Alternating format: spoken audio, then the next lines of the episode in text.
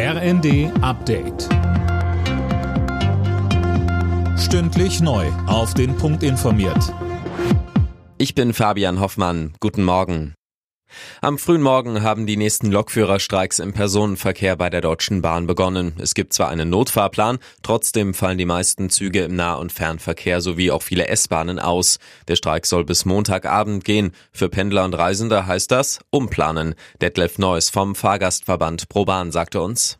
Unser Tipp ist, verabredet mit euren Kollegen, Fahrgemeinschaften oder da, wo es möglich ist, fragt euren Chef mal, ob er nicht Homeoffice machen könnt. Das hat eigentlich bei den Streiks, die wir im letzten Jahr schon hatten, sehr gut funktioniert und äh, die Autobahnen waren dann auch nicht völlig überfüllt.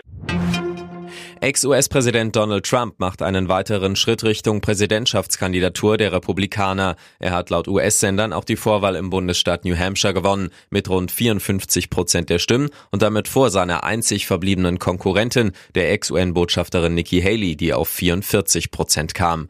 Trump hatte bereits bei der Vorwahl im Bundesstaat Iowa den Sieg eingefahren. Noch nie hat ein Republikaner die ersten beiden Vorwahlen gewonnen, wurde dann jedoch nicht als Präsidentschaftskandidat gekürt. Für den Ausschluss der NPD-Nachfolgepartei Die Heimat aus der staatlichen Parteienfinanzierung gibt es viel Lob aus der Politik. Die Entscheidung des Bundesverfassungsgerichts ist ein gutes Signal, so Innenministerin Faeser. Damit habe man jetzt ein weiteres Instrument, um gegen Verfassungsfeinde vorzugehen.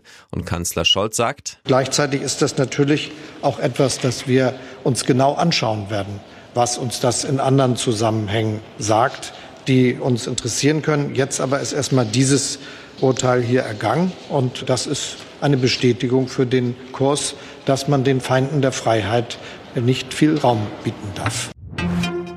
Das türkische Parlament hat mit großer Mehrheit für eine Aufnahme Schwedens in die NATO gestimmt. Damit ist das nordeuropäische Land nach fast zweijährigen Verhandlungen zwischen Ankara und Stockholm seinem Beitritt in das Verteidigungsbündnis einen großen Schritt näher gekommen. Nun fehlt noch die Zustimmung Ungarns.